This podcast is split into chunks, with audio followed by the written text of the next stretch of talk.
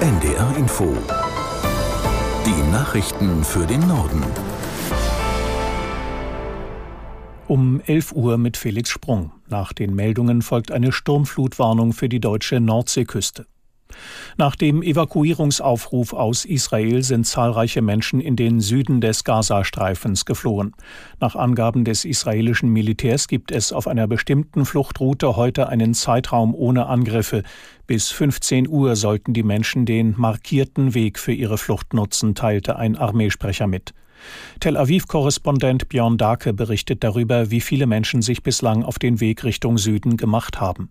Die Vereinten Nationen schätzen, dass das Zehntausende sind. Also es hatten sich ja schon vor diesem Aufruf äh, mehr als 400.000 Menschen schätzungsweise auf den Weg gemacht oder sie hatten ihre Wohnungen verlassen. Wir wissen gar nicht genau, wo die hin sind. Das wissen die Menschen dort ja auch nicht. Sie versuchen natürlich bei Freunden, bei Verwandten irgendwo unterzukommen.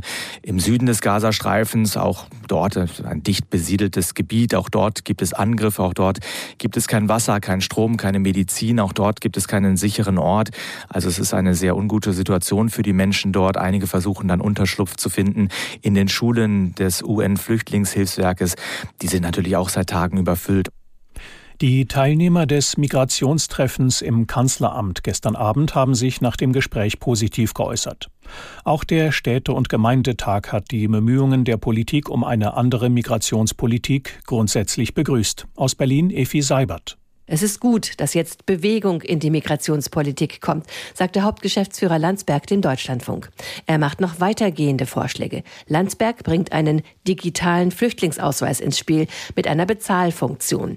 Dieser Ausweis könnte neben der Identität auch den Stand des Verfahrens und die Qualifikation für den Arbeitsmarkt enthalten. Verfahren für Flüchtlinge ohne Bleibeperspektive innerhalb von drei Monaten abzuschließen, das sei ein gutes Ziel, aber kaum realisierbar, sagt Landsberg, weil es nicht genug Personal bei den Gerichten gäbe. Insgesamt müsse in der Flüchtlingspolitik langfristiger gedacht werden, damit man nicht bei jeder Welle wieder neu anfangen müsse. In der Türkei sind offenbar neun deutsche Staatsbürger festgenommen worden. Wie pro-kurdische Organisationen berichten, haben sie an einer Pressekonferenz im Rahmen einer verbotenen Demonstration im Südosten der Türkei teilgenommen. Die Polizei sei mit einem Großaufgebot im Einsatz gewesen und habe insgesamt 35 Menschen festgenommen, unter ihnen 15 internationale Studentinnen und Studenten.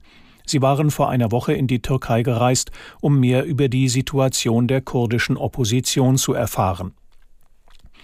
Die US-Lyrikerin und Literaturnobelpreisträgerin Louise Glick ist tot. Nach Angaben ihres Verlags starb sie im Alter von 80 Jahren an den Folgen einer Krebserkrankung. Glick war 2020 mit dem Literaturnobelpreis ausgezeichnet worden. Die schwedische Akademie bescheinigte der Autorin damals eine unverkennbare poetische Stimme. Louise Glick hat viele Gedichtbände und mehrere Bücher mit Essays über Poesie veröffentlicht. Das waren die Nachrichten.